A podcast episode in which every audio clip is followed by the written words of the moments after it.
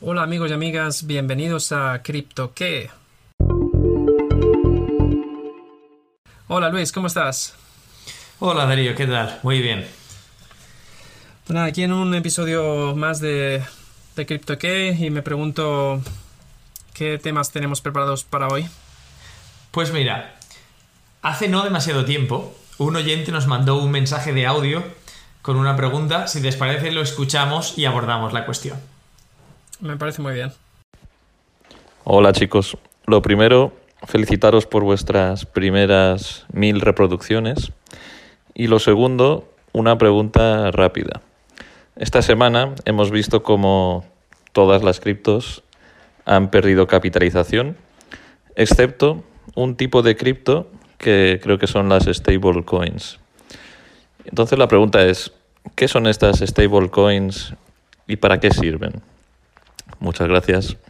Bueno, en primer lugar, eh, muchas gracias a, Miguel que nos ha enviado este, esta pregunta. Muy interesante con respecto a, a stablecoin. Esta, esta pregunta se envió en un contexto en el que el mercado cripto tenía bastante movimiento.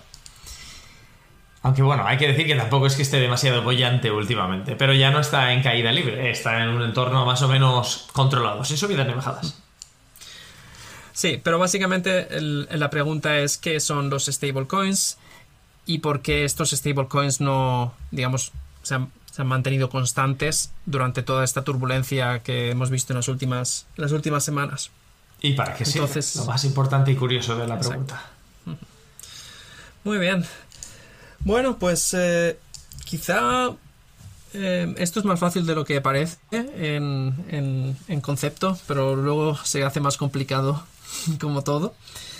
Un stablecoin básicamente es un, un cripto activo que intenta de alguna forma resolver el problema o uno de los problemas que tienen muchas de las eh, cripto que es el de la volatilidad.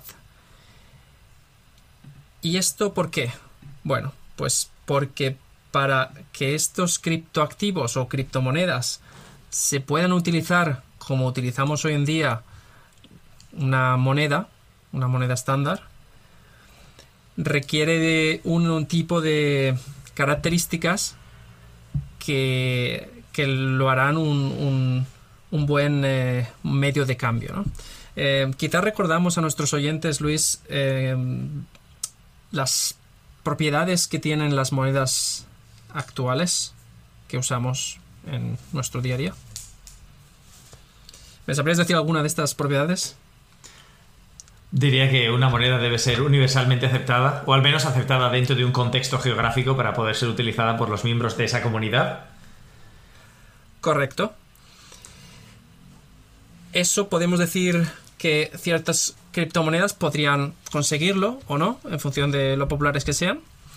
Otra propiedad también muy importante para, para una moneda es que actúe como actúe como medio de cambio, que tú puedas utilizar esta moneda independientemente. Cuando hablamos, eh, ¿te acuerdas de, de los bienes, eh, de los NF tokens y, la diferencia con respecto a los, a los eh, los non-NFT tokens. A los otros, a los normales, a los estándar, a los que se utilizan para intercambio. Exacto.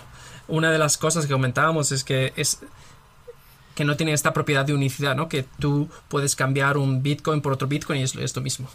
Bueno, pues eh, tienen que ser un medio de cambio, pero además tú quieres que tengan valor durante mucho tiempo. Es decir, tiene que ser un almacenamiento de valor, pero tiene que ser un valor estable.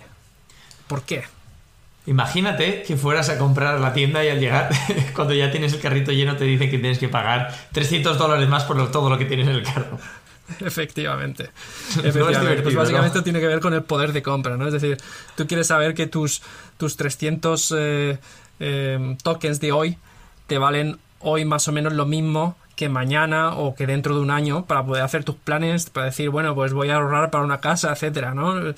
Y esto es, es, curioso porque hay, hay monedas reales que también tienen este problema, ¿no? Hay, eh, hay casos de monedas que, debido a la hiperinflación, acaban no valiendo nada al poco tiempo. Bueno, es muy importante reseñar que esto es un problema real en algunas economías y no tiene ninguna gracia. El que tu cesta de la compra varíe mes a mes sin saber si tu poder adquisitivo va a alcanzar o no.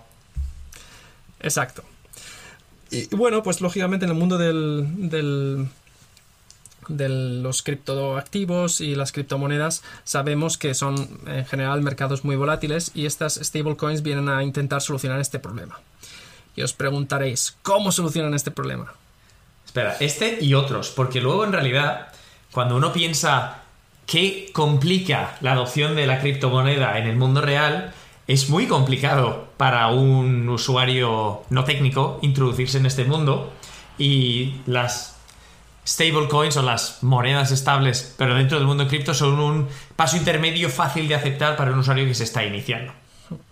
Sí, efectivamente recordar que uno, que uno de las uno de los problemas reales que, las criptomonedas solucionan es el tema del intercambio de el intercambio de valor a través de un medio digital de una forma transparente sin necesidad de una autoridad central. Y, en ese sentido, pues en general los distintos blockchains que existen hacen un buen labor pero tiene este problema de la volatilidad. Y em, entonces, hemos comentado que, em, que, Stablecoin va a intentar resolver esto, este problema y el otro problema que, que Luis acaba de comentar. ¿Y cómo hacen esto? Bueno, pues hacen esto respaldando estos tokens con lo que vamos a llamar colaterales. No sabemos si esta es la palabra o el término correcto en español, pero en inglés se, se utiliza collaterals el respaldo en materia de activos, los activos subyacentes, lo que hay detrás en sí de este token. Para aclararnos, a partir de ahora vamos a utilizar colateral para simplificar, pero a eso nos referimos en este episodio y en este contexto, independientemente de que la palabra en español exista o no exista o sea utilizada de esta manera. Exacto. Bueno, al final, como la mayoría de la información la encontramos en inglés, eh, pues está bien usar estos términos que, traducimos directamente. Eh, bueno, al final, el, concepto de colateral es muy fácil entenderlo desde el punto de vista de cómo funcionaban las monedas hace algunos años, hace bastantes años. Tú antes, si tenías un dólar, tú podías ir al banco y decir, dame este dólar que tengo en oro, ¿vale? El banco tenía en su reserva una cantidad de oro para poder responder a la, a la gente que quería cambiar su dólar por este oro, ¿vale? Esto conforme, los, conforme han pasado los años ha ido cambiando y hoy en día no es así. Hoy en día utilizamos lo que se llaman las monedas fiduciarias, que en términos eh, simples significa tú te fías del banco. son... El patrón oro quedó ya en la historia. Era muy impráctico ir con una pepita de oro y decir, dame un bote de comida y a ver qué pesa el oro y de la calidad de oro. Exacto. Aparte que tenían este problema, este gran problema de si de repente todo el mundo perdía la confianza, por ejemplo, en el dólar o en, otra, o en otra moneda, y querían todos sacar su oro, pues al final se daban situaciones en las que a lo mejor no había oro suficiente en el, en el banco, ¿no? Y cada vez iban reduciendo la cantidad de cuánto, cuánto, cuánto colateral tenía que existir para, poder, eh, para poder hacer frente a estas eh, reclamaciones de liquidez. Bueno, bueno, de todas maneras este tipo de problemas seguiría existiendo si todos los usuarios en una economía fueran al banco a sacar su dinero, no habría liquidez para todos. Pero el que tenga curiosidad, que lea acerca de el multiplicador bancario y cómo se genera dinero y riqueza en una economía, que esto es un tema de economía y macroeconomía de los de economía de carrera.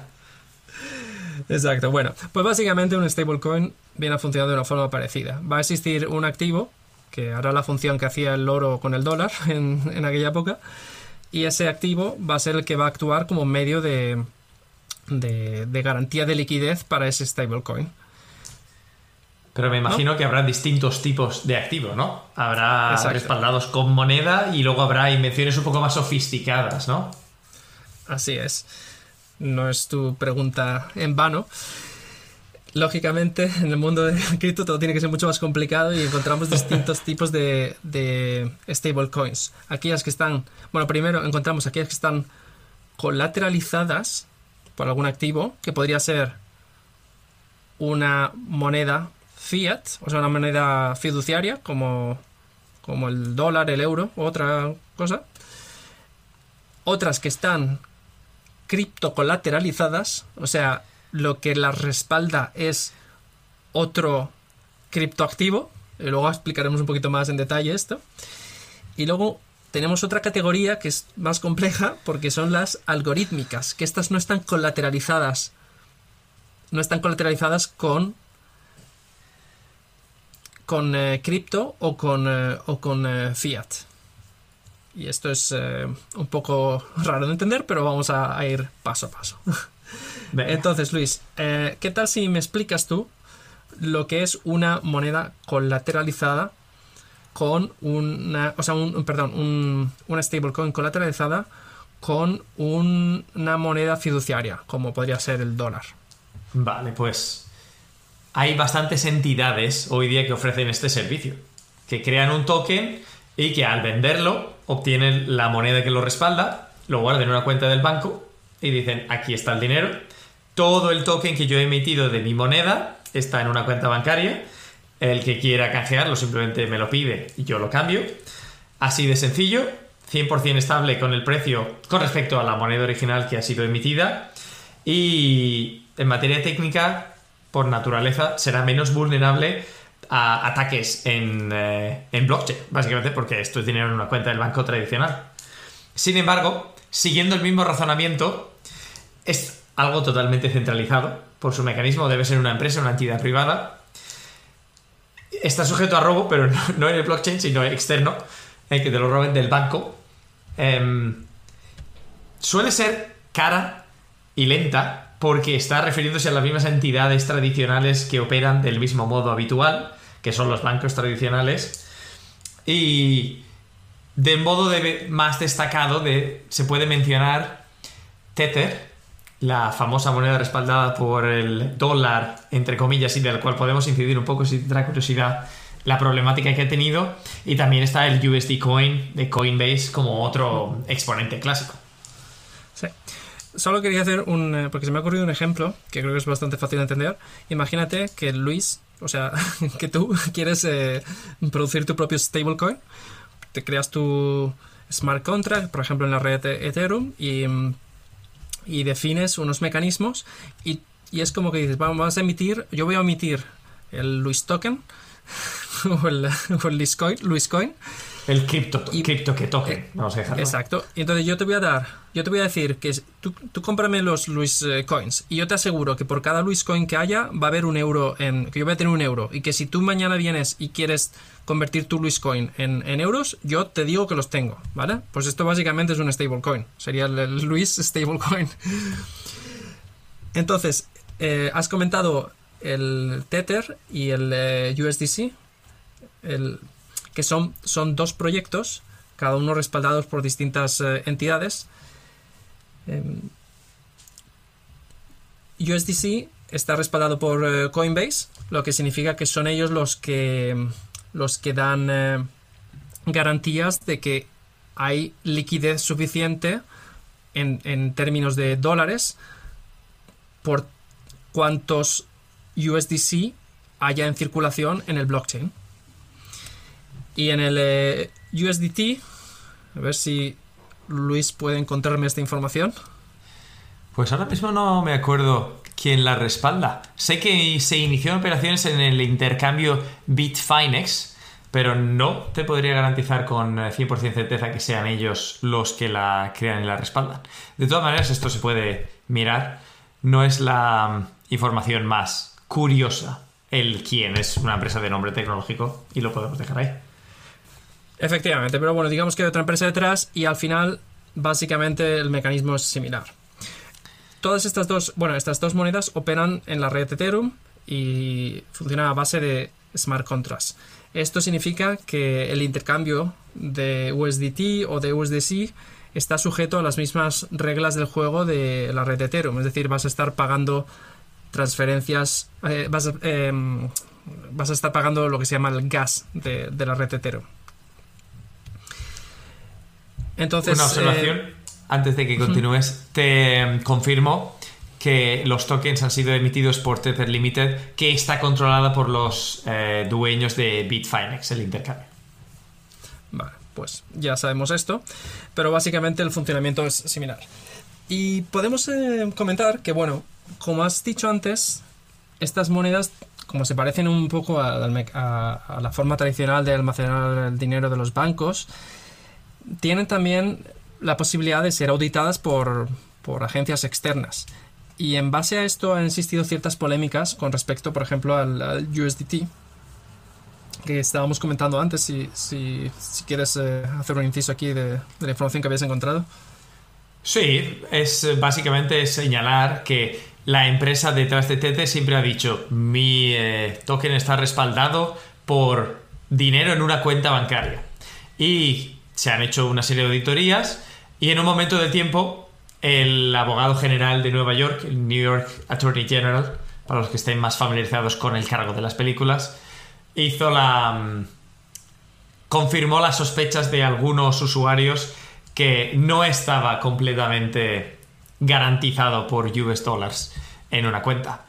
Ahora, esta empresa publica qué activos respaldan el token en sí. Y hay un. está el. La división de los distintos activos, por lo general, lo que mayormente tiene son activos comerciales a corto plazo, por debajo de 270 días, que no tienen el mismo nivel de, de seguridad que tener dinero en el banco, pero que les permiten hacer operaciones. Esas son las reservas que responden ahora mismo a Tether. Si lo piensas, solamente tienen en caja, al momento de hacer el podcast, basándonos en información pública eh, que podemos mirar, a saber lo que tendrá en realidad, un 2,9% en eh, moneda fiduciaria en el banco. El resto son instrumentos equivalentes en mayor o menor medida al dinero. Y por instrumentos Exacto, quiere decir... es un buen apunte. Porque hemos simplificado antes un poco diciendo que, bueno, estas monedas están respaldadas, estas eh, criptomonedas están respaldadas por, por ejemplo, el, el US dollar, pero no necesariamente tiene que estar respaldado so- por, por, por dólares eh, reales, sino que podría estar respaldado por otros activos de los mercados tradicionales. Mira, por ejemplo, ahora que lo acabo de mm, sacar, las reservas, el- la división de las reservas de Tether, el 31 de marzo de 2021, tenían bonos del tesoro, 3%, en dinero en caja, 3,8%, en eh, deudas comerciales a corto plazo, 65%, y depósitos fiduciarios, 25%. En total no llega al 100%, pero vamos, hay picos y luego hay categorías menores, para que os podáis hacer una idea, queridos oyentes, de lo que en realidad compone el- las reservas del, del token Tether. Vale. Entonces, bueno, estas, eh, estas eh, monedas, stablecoins colateralizadas con monedas fiduciarias, son. eh, su uso está bastante extendido, muchas plataformas lo soportan. Si vas a Coinbase, eh, eh, eh, Binance, eh, eh, todas estas plataformas que hemos ido viendo van a soportar esto y permiten una forma cómoda también de, de quedarse en el mundo cripto. Em, si quieres almacenar tus, eh, digamos, imagínate que, quieres vender eh, Ether y quieres tenerlo de alguna forma en algo que sea equivalente al, dólar porque en este momento no quieres eh, estar expuesto a la volatilidad, pues podrías convertirlo a, USDT o a USDC y todavía podrías tenerlo todo gestionado de la misma forma que gestionas tus otros eh, criptoactivos, em, por ejemplo en un, en, en un wallet, etcétera, etcétera. Entonces son convenientes para, para esto también. Y en motivos prácticos, se suelen evitar comisiones simplemente manteniendo la pólvora mojada en una de estas stablecoins en el intercambio sin sacar o sin depositar o moverla. Eh, Exacto, las comisiones no las vas a tener, eh, bueno, dependiendo del exchange, etcétera, etcétera, pero siempre, como están operando la mayoría de ellas dentro de la red de Ethereum, vas a estar expuesto a las gas fees, que esperemos que en algún momento baje. Bueno, eh, pasamos al siguiente tipo de, mm, de cripto stablecoin. Hemos comentado que el un segundo tipo eran las monedas que están respaldadas con otras cripto. Es decir, en este caso, en lugar de tener dólares en el banco, voy a tener otros eh, otros eh, cripto, ¿vale? Pero en este caso, claro, ¿quién pone estos otros criptoactivos, etcétera? Tú, querido, querido usuario, tú. Exacto. So, básicamente, estas, eh, estas stablecoin van a utilizar liquidez que es aportada por los participantes en la red para poder responder a esta oferta y demanda de, del stablecoin. Darío, sé lo si- que estás pensando. ¿Para qué vas a pedir dinero prestado cuando ya tienes dinero y más del que vas a pedir prestado, verdad? Sí, esa es una pregunta bastante interesante.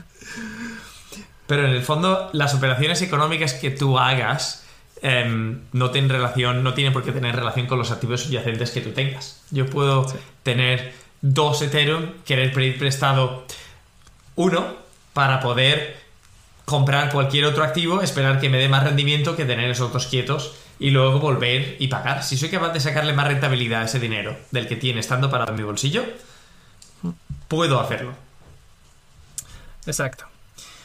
En fin, entonces, eh, sin entrar en mucho detalle, sin entrar en mucho detalle, estas, eh, estas stablecoin funcionan que habrá un participante que, por ejemplo, pone a disposición de la red 200 Ether para asegurar lo equivalente a, a la mitad en, en, stable, en stablecoin, ¿vale? Un ejemplo de... Sí, Te iba a decir, piense siempre que uno de los aspectos más eh, destacados, pero más arriesgados del cripto, en este caso de las crypto stablecoins, es que hay mucha volatilidad. Entonces, para asegurarse de que siempre hay activos subyacentes, se pide mucho más colateral que lo que se pide a un stablecoin. Porque no me en una stablecoin no me tengo que preocupar de que un dólar valga más o menos, va a valer un dólar. Pero en un criptoactivo, lo que hoy vale un token de Ethereum, igual mañana vale 2, igual vale cero y medio en equivalente a dólares. Entonces, por eso se suele sobrecapitalizar para asegurarse de que se puede, mm, se puede cubrir y que hay seguridad en la red acerca de lo que se está prestando y lo que se tiene que devolver. sí. Bueno, pues quería comentar simplemente que un ejemplo de, de, de stablecoins de este tipo sería DAI, ¿vale? Es una stablecoin bastante, bastante conocida. Y para no extendernos demasiado en este, en este episodio, comentamos por último las stablecoin algorítmicas. Espera, espera, tengo la pregunta más interesante. Esta no me la quiero saltar. ¿Qué veis como ventajas y como inconvenientes a una moneda, a una stablecoin respaldada con cripto en lugar de las otras alternativas? Vale, muy fácil. muy fácil porque al final estamos hablando de que en la mentalidad blockchain lo que queremos es transparencia, queremos descentralización, ¿no? En una stablecoin respaldada por una moneda fiduciaria, al final tienes una empresa, que es la que tú, te estás fiando de esa empresa que dice yo tengo tantos dólares como stablecoin ahí en circulación. Mientras que en un stablecoin eh, respaldada por, por otros eh, criptoactivos, esos criptoactivos son auditables por todo el mundo. Es decir, si tienes el conocimiento, puedes ir, la información está ahí, está en el blockchain. Puedes navegar, puedes ver todas las operaciones, entonces es mucho más transparente y es mucho más cercano a lo que se persigue con, con los objetivos de, de muchos stablecoin projects que son que es la, la descentralización y la ausencia de una autoridad central. ¿Vale? Vale. ¿Te he convencido? Me has convencido, me has convencido. Lo único que hay que tener un ojo en los activos subyacentes y en la volatilidad. Ya está. Claro, o sea, al final luego lo que sea más práctico, menos práctico, más interesante, menos interesante desde el punto de vista eh, de hacer una inversión o, de asegurar tu, tu- as- asegurar tu, tu cripto a lo largo del tiempo, eso es otro, otro aspecto que no, no comentamos. Simplemente destacamos las diferencias. Y bueno, el eh, último tipo de stablecoin que habíamos introducido son las algorítmicas o no colateralizadas. Básicamente, estas algorítmicas, estas eh, stablecoins algorítmicas, aunque no me gusta mucho la, la palabra algorítmicas porque en realidad bueno, al final un smart contract no deja de ser una, especie de, algoritmo. Pero bueno, em, las algorítmicas es, una, es, un, es simplemente un algoritmo en el, el que decide si emitir más, más, eh, más criptomoneda o, o, digamos, quemar la, la criptomoneda. Entonces, simplemente en función de la demanda, si hay más demanda, emite más criptomoneda para evitar que el valor de esa stablecoin aumente o disminuya. Y en esta categoría encontramos un proyecto como el Ampleforth, en el cual tendremos que indagar un poco más para poder comentar con detalle qué propuesta tiene en otros episodios. Un día, si quieres, hacemos un capítulo. Aparte, hay otra. Hay otra moneda, Luna, Terra, se conoce, pero el, el ticker es Luna, que es uno de los proyectos de moda recientemente que podemos comentar en este sentido. ¿Por qué alguien haría este tipo de proyecto? ¿Cuál es la ventaja? Porque cuando tú me lo has comentado, a mí me suena un poco a la función actual de un banco central en materia de, ah, pues si la economía se calienta, reduzco la cantidad de dinero en circulación, si la economía se enfría, vamos a imprimir más moneda, que es necesario hacer que la economía se reactive. Pero el Estado tiene el monopolio de la fuerza y la capacidad de recaudar impuestos y todas estas monedas no lo tienen. Entonces, me trae curiosidad, el mecanismo lo veo similar. Me trae curiosidad. Sí, exacto. Creo que deberíamos tratarlo en, un episodio dedicado. Pero bueno, básicamente estas eh, se basan en un algoritmo que emite más o, retira de la circulación estos, uh, estos stablecoins, tokens. Entonces, aquí no hay respaldo ninguno. Es el algoritmo el que decide. Exacto. Es como si todos nos pusiésemos de acuerdo y, y dijésemos, vamos a crear esta stablecoin y esta, esta, esta es la que vale ahora, ¿no? Y ahora de repente todos nos ponemos de acuerdo de que esta es la, la, moneda buena, ¿no? Y, entonces luego confiamos en ese algoritmo para mantener el, precio. Y ya está.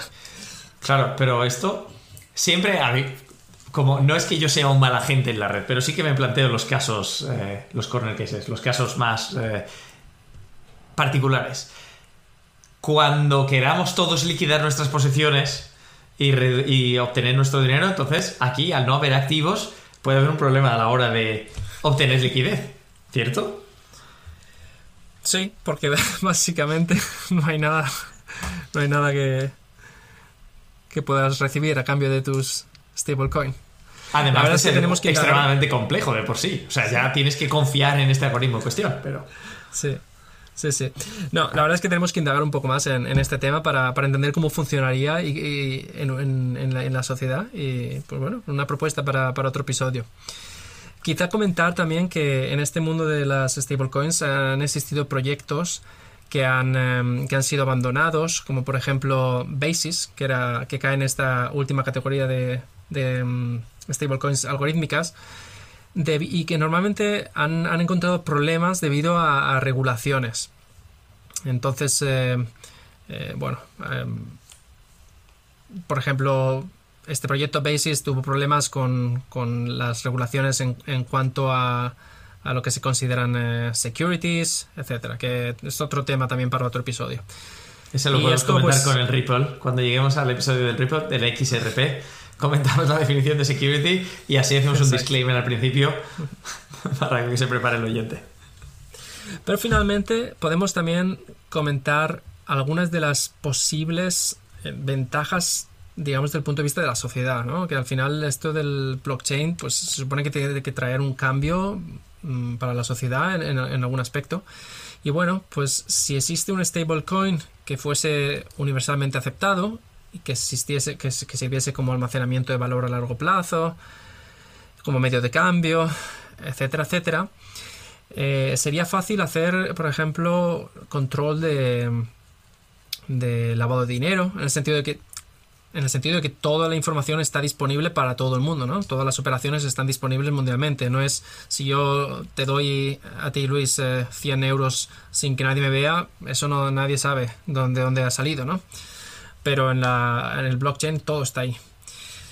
Y bueno, pues también eh, esto permitiría lo que se llama la inclusión financiera, que no una persona por el hecho de estar en una determinada categoría social no, no estaría privada del acceso a este a esta tecnología, a este blockchain. No es como a lo mejor yo qué sé, yo recuerdo la primera la primera vez que bueno, yo vivo en Suecia. La primera vez que vine aquí me acuerdo todo el procedimiento para abrir una cuenta en el banco y pues tienes que tener este, documento y este otro documento. Eso es un poco una forma de, excluir a las personas. Si yo no hubiese tenido esa, información no hubiese podido acceder al sistema. Etcétera, etcétera. Y bueno, en teoría podría aportar ventajas en términos de ciberseguridad siempre y cuando estos blockchains fuesen estuviesen bien desarrollados y y no presentasen, digamos, eh, agujeros de seguridad. Ese es un tema muy interesante, el tema de la exclusión y el acceso a las, a las capacidades de un banco que nosotros damos por garantizadas porque tenemos la fortuna y la suerte de tenerlas, pero habrá millones y millones de personas en el mundo que por cualquier motivo, porque hayan tenido una deuda histórica que no hayan podido saldar, por historia crediticio, por falta de documentación, no puedan tener acceso a financiación esto es un problema que las criptomonedas sí que resuelven. Y esto siempre ha sido uno de los puntos fundamentales a tratar dentro del mundo cripto. Democratizar el acceso a los instrumentos de financiación. Exacto, exacto. En fin, yo creo que, con esto, con esta última reflexión, podemos eh, despedirnos de nuestros oyentes. Venga, una última curiosidad y cerramos. ¿Qué te parece? de acuerdo.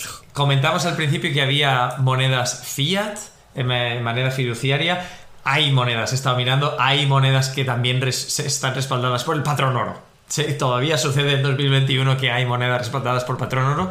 Tienes Tether Gold, tienes Pax Gold y tienes Cash Gold. Y cada uno de estos tokens se respalda por una cantidad distinta de oro puro que se mantienen en cajas fuertes alrededor del mundo. Esto parece como el salvaje salvaje este. Siempre que pienso en este concepto me imagino las películas western. Bueno, eh, pues sería otro, o sea, al final no dejan de ser monedas colateralizadas por, en este caso serían un, un activo distinto y commodity. sí. Eh, pero básicamente el funcionamiento sería similar a, las otras y ya está. Pero bueno, ya con esta este último comentario, quizás nos despedimos hasta el próximo episodio. Os animamos a todos y todas a que nos enviéis preguntas a nuestra cuenta de correo o usando la aplicación Anchor. En Spotify, además, en Spotify lo tenéis en la descripción del episodio, justo al final. Si bajáis el textillo que siempre os ponemos con los links, sale al final ahí. Mándanos un mensaje de audio, que es lo que ha utilizado este oyente, Miguel, para mandarnos el mensaje. todas las preguntas son bienvenidas. No hay ninguna pregunta que se pueda considerar de un nivel eh, muy alto, muy bajo. Si tienes una duda, querido oyente, estamos aquí para tratarla contigo. Nos podemos explayar más o menos dependiendo del juego que nos dé el tema, pero son siempre bienvenidos. Así es. Pues hasta el próximo episodio. Y... Bueno, hasta la próxima. Un saludo. Un saludo.